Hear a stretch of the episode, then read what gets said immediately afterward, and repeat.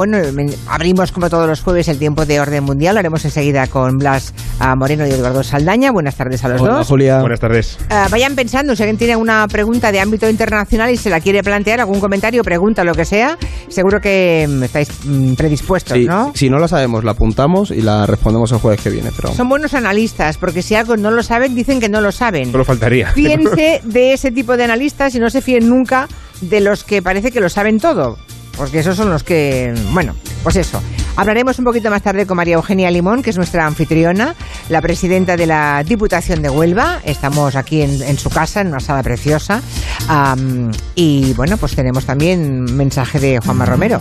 Pues sí, porque- Tú, pero con más gente. Eh, sí, porque sí, lo último en calor de hogar eh, nos llega de la mano de Junkers y Bosch, que se han unido para crear productos nuevos, tanto de climatización como de calefacción, ¿no? Efectivamente, Vale. y lo hacen, bueno, pues con una promoción en calderas. Compra una caldera Mural Condens de Bosch o Cerapur de Junkers y llévate hasta 120 euros en un cheque regalo del corte inglés. Si quieres información, no hay problema. Junkers-medio Bosch.es. Lo último de Junkers ya es Bosch. No sé si son ustedes de los que han votado. ¿Hay alguien que haya votado alguna vez en la pregunta que nos plantea Orden Mundial cada jueves? Por ahí hay algunas personas que sí. Es. ¿Y suele acertar o no? ¿Alguna vez ha acertado? ¿Sí? Pero Unas pocas, unas pocas acertadas. a veces sí que ha acertado. Otras no, ¿eh? Otras no. Porque son Porque preguntas Son, con son mala- civilinos, son civilinos. Muy civilinos, sí, sí. A ver qué pregunta hacéis hoy entonces. Y le montamos, eh, también en- pueden entrar en nuestra página de Twitter y votar, ¿eh? a ver si descubren la realidad. La pregunta de hoy va sobre el Mundial de Fútbol, no sobre goles, que ya tuvimos ayer un montón, no hace falta que demos más goles, sino sobre dinero, que también es de lo que va un poco esta historia. De ¿no? pasta va la cosa. Exactamente. vale. La pregunta es la siguiente. ¿Cuál de estos, eh, perdón, cuál ha sido el único Mundial de Fútbol que ha dado beneficios en la historia desde hace 60 años? El único mundial. El único, ¿Me solamente ha habido diciendo- uno. ¿Me estás eh, diciendo que todos los demás han dado pérdida? Eso Sí, es. hacer un mundial no es rentable. Eso vamos a partir de Desde esta Inglaterra premisa. 66, hace 60 años, ¿cuál es el único en la historia que ha dado beneficios? Estados Unidos 94, Japón y Corea 2002 o Rusia 2014.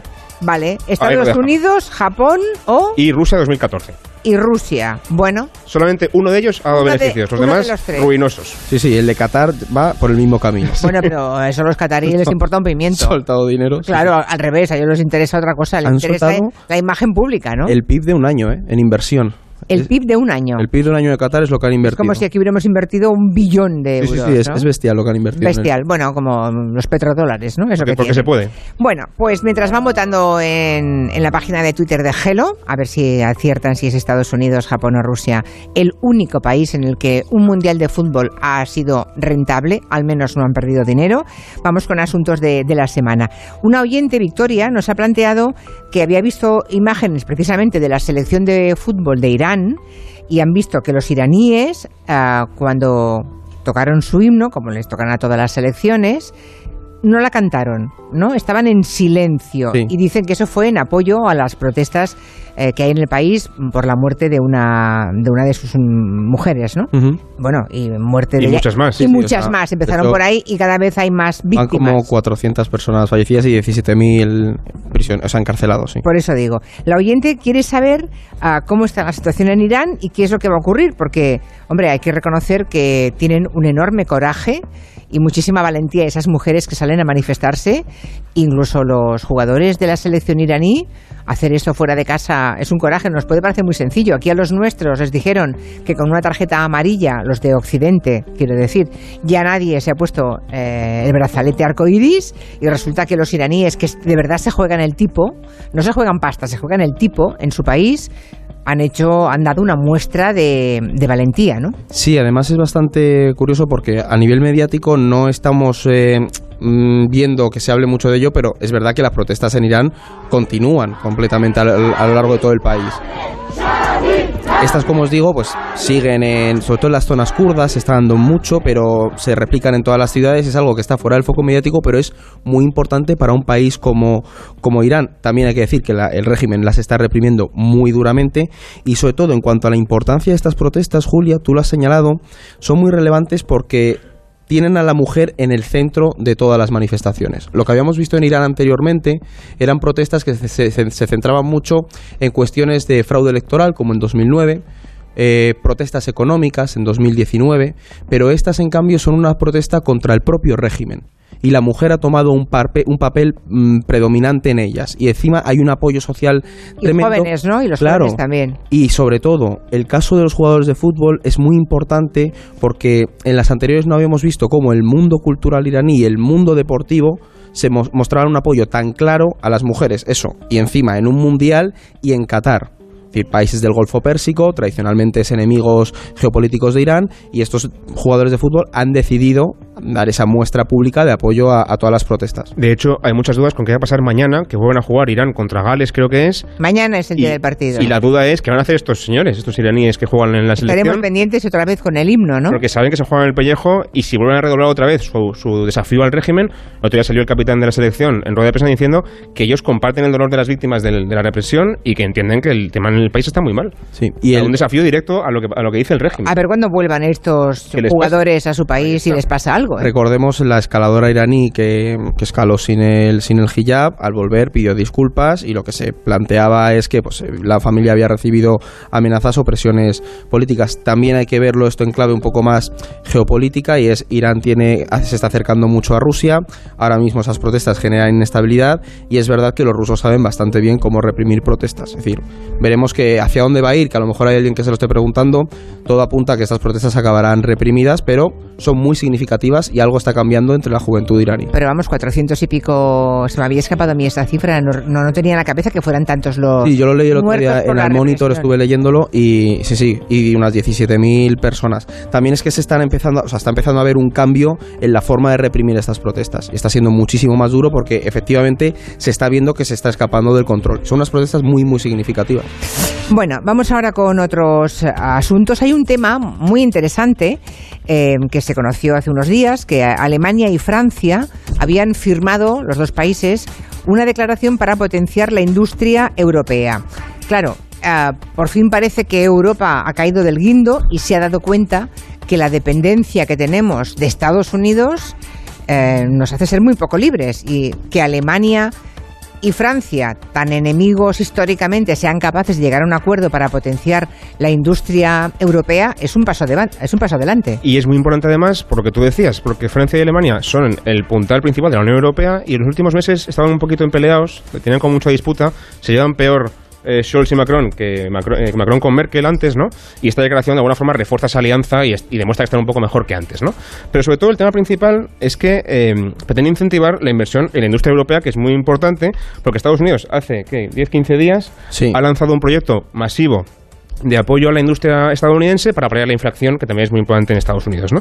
Y es tan grave este programa de incentivo a la industria estadounidense que, por ejemplo, el comisario europeo de Mercado Interno, el francés Thierry Breton, ha dicho que esto es una amenaza existencial a la industria europea. O sea, es una cosa como muy loca, ¿no? Y tampoco es el único. Solamente, solamente hace unos días el ministro de Economía francés decía esto en la radio. Les États-Unis font bloc, l'Europe Estados Unidos ha hecho un bloque y Europa tiene que hacer bloque también. Para mí la respuesta al acto de reducción de la inflación y a esta nueva situación económica se sustenta en tres cosas. La primera, y lo digo con total sinceridad, creo que la respuesta energética europea aún no está a la altura de lo que debería ser. Y es que por fin, desde que empezó la invasión, ha empezado a haber ya cada vez más voces en Europa pensando, oye, hay que plantearse todo esto de Rusia, todo esto de China, pero también lo de Estados Unidos, que dependemos mucho de ellos. Claro, es que además- Tecnológicos, energía, etcétera. Claro, es que además, eh, cuando un país de la Unión Europea decide, un país por su cuenta, no puede poner dinero público para incentivar determinada industria si no está controladísimo por la Unión Claro. Europea. En cambio, los americanos son muy libres, con lo cual es una competencia desleal con la industria europea. Por fin se han dado cuenta. Y a dos años de las elecciones, recordemos, Trump o DeSantis, que es el otro candidato, están fuertes. Biden tiene que proteger internamente, entonces eso que ha dicho Blas de la lucha contra la inflación, pues es un poquito de competencia desleal, ¿no? Podríamos llamarlo. Aquí sale otra pregunta, ¿no? Que creo que muchos oyentes están haciendo, eh, viendo cómo van las cosas. ¿Estados Unidos está beneficiando de esta situación de guerra en la que estamos? Porque si uno piensa en todo el armamento que está saliendo de Estados Unidos, el gas que ahora está vendiendo a países que, de los que no era proveedor, y encima vemos todo esto, cómo la situación económica aprieta a los gobiernos europeos, que no pueden además ayudar a su industria como ellos sí pueden hacerlo libremente, yo no sé si, mm, si llegaremos a la conclusión de que les está viniendo bien la situación crítica de guerra. Es que es muy buena pregunta y, a ver, aquí hay, tenemos que mirar, hay dos cosas, es decir, se están beneficiando, sí, pero luego en el largo plazo puede ser peligroso para Estados Unidos. Y me explico.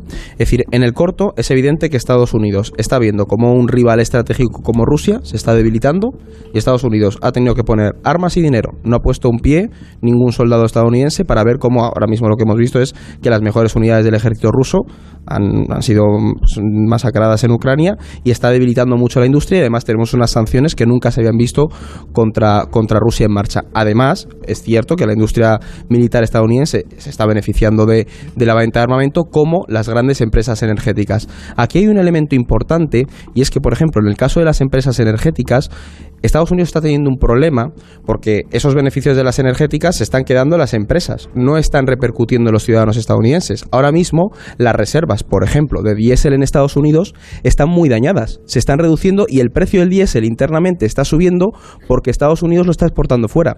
Cada vez hay más voces republicanas y demócratas que dicen, ojito con mantener esa relación con Europa porque puede acabar repercutiendo en nuestros ciudadanos. Es decir, se están beneficiando mucho las empresas estadounidenses. Eso en el corto. En el largo hay un debate muy importante en Estados Unidos porque a ellos tampoco les interesa que Europa dependa absolutamente de, Washington. Es decir, no puede la seguridad europea defender, depender de Estados Unidos porque el objetivo geopolítico de Estados Unidos es claramente China. Estados Unidos tiene que girar hacia China. Entonces lo que está diciendo es, oye, poneos las pilas, invertid en defensa. Es verdad que sus empresas estarán por ahí, pero no puede tener todo el ámbito de la seguridad metido en Europa. Entonces ahora mismo se encuentra como en una situación de que en el corto voy bien, pero en el largo plazo tengo que evitar eso. Y mientras Europa en la encrucijada viendo cómo reaccionan a esto, porque tienes que poner de acuerdo a veintipico Estados miembros. Y mm, conseguir que Europa sea autónoma por ese pacto que hemos dicho que han Claro. firmado alemanes y franceses, conseguirá una cierta independencia industrial Europa. Industrial, defensiva, energética, todo. De Es- toda, sí, es sí. Que sea autónoma y no caiga en manos de China, que eso es otro de los objetivos que tiene Estados Unidos ahí como muy Y presente. ese es el gran reto que tenemos, la, la gran pregunta que yo también me hago y que es difícil de responder, ¿no? Eh, porque como tú decías, vamos a un mundo más hostil, grandes potencias que se pelean por los recursos y que francamente no hacen prisioneros, que pelean hasta el último eh, céntimo, ¿no? Y aquí hay dos retos principales. El primero ya lo comentábamos al principio, que es navegar esa tensión siempre entre Alemania y Francia, que se llevan bien y se llevan mal todo el rato, y que al final son el motor de la Unión Europea. Alemania es el motor económico y Francia es el motor de política exterior y de defensa al final, ¿no? Y sobre todo el reto a más a largo plazo es lo que decía Eduardo, ¿cómo manejamos la complejidad de, al mismo tiempo, reducir la dependencia de, Rusia, también la de China y también reducir la de, de Estados Unidos sin dejar de apoyar a Ucrania, sin dejar de apoyar nuestras empresas? Es como demasiadas cosas al mismo tiempo, ¿no? Yo creo que lo que van a optar va a ser, por primero, reducir la dependencia de, China y Rusia, que es urgente, pero a largo plazo también está el problema de Estados Unidos.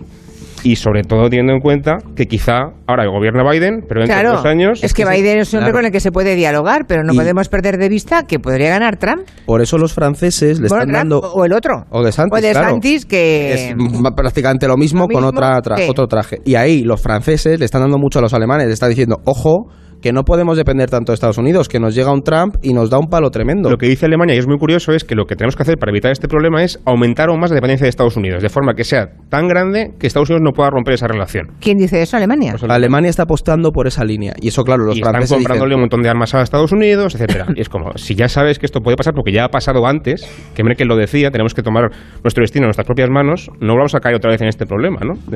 No sé, es curioso lo de Alemania, la verdad. Bueno, eh, sí, muy curioso. Y, Como mínimo. Y, y sobre todo, eh, claro, yo no, mm, no sé si se habla mucho en Alemania del legado de Angela Merkel, porque, claro, ha pasado un poco a la historia como la gran, ¿no? La gran canciller. Eh, es verdad que atravesamos con ella, hay una generación completa Carros y carretas. en- sí, enorme de alemanes que solamente la han conocido a ella como, como primera ministra, ¿no? como cancillera.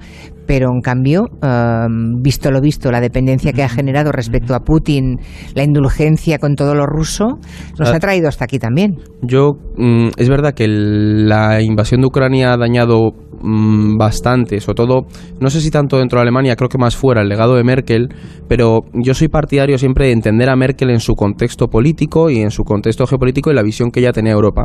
Es verdad que esa relación con, con Putin era muy estrecha, muy personal también. Eso, claro, un Scholz no Es lo ha que sabido. viene de la Alemania de, Claro. del Este también, ¿eh? Y una parte de mí puede entender esa idea de mantengamos unas relaciones con Rusia para que no rompamos, porque Europa, esto tenemos que tenerlo claro, Europa al final tiene que tener una relación con Rusia porque es nuestro vecino. Ahora mismo puede que el problema sea la política exterior de Putin, pero Rusia es un país vecino que tendremos que en un futuro establecer Va a relaciones. seguir ahí.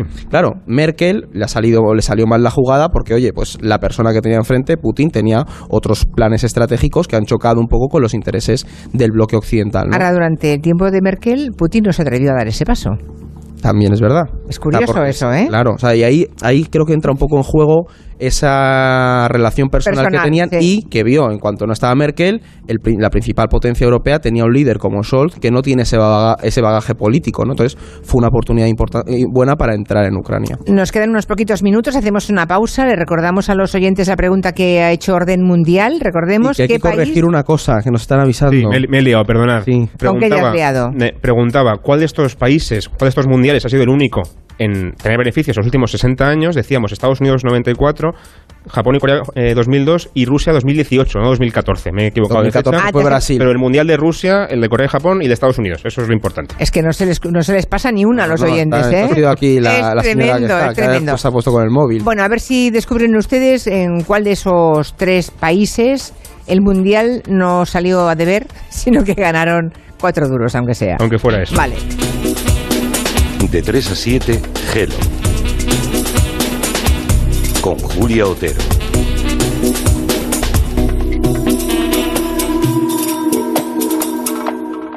Adelanta tus compras de Navidad en Hipercor y el supermercado El Corte Inglés. Con un 6x5 en una selección de vinos y licores de su bodega. Y puedes llevarte un regalo seguro. Por compra superior a 80 euros en productos del catálogo Bodega El Corte Inglés, un aceite de oliva virgen extra oro de Bailén. Y si supera los 160, una paleta de cebo ibérica Ibéricos Benito. En Hipercor y supermercado El Corte Inglés. Consulta condiciones. ¡Ay, Pinzón! ¿Recuerdas lo de América? Mm, ya no se hacen descubrimientos así. Colón, espabila y descubre un nuevo servicio. Hazte un renting con Rentic y estrena un Samsung Galaxy S22 Ultra por 67 euros al mes, con seguro incluido y cambias cuando quieras. ¿Dónde? En Rentic.com, tiendas autorizadas y en Phone House, porque comprar un móvil ya es historia. Entonces dices que estos sensores detectan si alguien intenta entrar. Claro, y cubren todas las puertas y ventanas. Así que tranquilo, su despacho y todas las cosas que le importan también están protegidas. Si alguien intentara entrar, podemos verificarlo con las imágenes al momento. Y si detectamos un problema real, avisamos nosotros mismos a la policía. Protege tu hogar frente a robos y ocupaciones con la alarma de Securitas Direct. Llama ahora al 900-272-272. Los días Black Friday son así. Con Costa son así. Reserva tu crucero Costa con los increíbles precios Black Friday desde 299 euros por persona hasta el 2 de diciembre. Cuota de servicio no incluida. Info en costacruceros.es junto a agencia de viajes. Costa. Sephora. Black Friday llega a Sephora y no te lo puedes perder. Hasta un 50% de descuento en todas tus marcas favoritas. Givenchy, Armani, Fenty, Sisley y muchas más. Entra en nuestras tiendas o en sephora.es y pide un deseo. Consulta condiciones en sephora.es. Sephora, the unlimited power of beauty. La Navidad está a punto de llegar y en Navidad Barcelona se convierte en un gran escenario abierto a todo el mundo para sorprender, divertir y emocionar. Luces, danza, circo, artes visuales, conciertos y actividades en comercios y mercados. Vamos a conocer todo lo que ofrece Barcelona en Navidad con Julia en la Onda, que el 1 de diciembre se hará en directo desde el Mercat de San Andreu. Barcelona, el escenario de la Navidad. El jueves 1 de diciembre desde las 3 de la tarde, Julia en la Onda, con Julia Otero. Te mereces esta radio. Onda Cero, tu radio. En Alquiler Seguro cumplimos 15 años mejorando día a día los servicios a inquilinos y propietarios. Facilitamos los trámites con la digitalización de procesos, visitas virtuales, firma digital, área privada y app para gestionar tu alquiler. Alquiler Seguro 910-775-775. 15 años mejorando el mercado del alquiler. Soy David de Carlas. Si tienes un impacto en el parabrisas, no esperes a que se rompa por completo. Entra directamente en carlas.es, elige día y hora y te lo repararemos en solo 30 minutos. Carglass cambia, Carglass repara. Black Friday en Sol Optical. 60% de descuento y gafas de sol gratis por compras superiores a 30 euros. Infórmate en soloptical.com. En BP creemos que te mereces más, sin más.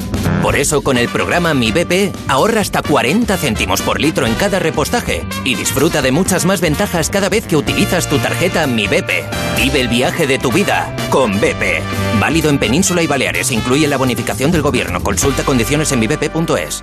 ¿Nervioso? ¿Desanimado? Tranquilo. Ansiomed con triptófano y vitamina B6 contribuye al funcionamiento normal del sistema nervioso. Y ahora también Ansiomed Noche. Consulte a su farmacéutico o dietista. El manantial de los sueños, el origen de la Navidad, donde los sueños y la magia se hacen realidad. La experiencia navideña que te devolverá la ilusión, la fantasía y toda la magia de la Navidad. Te esperamos en el Real Jardín Botánico Alfonso XIII. Reserva tus entradas en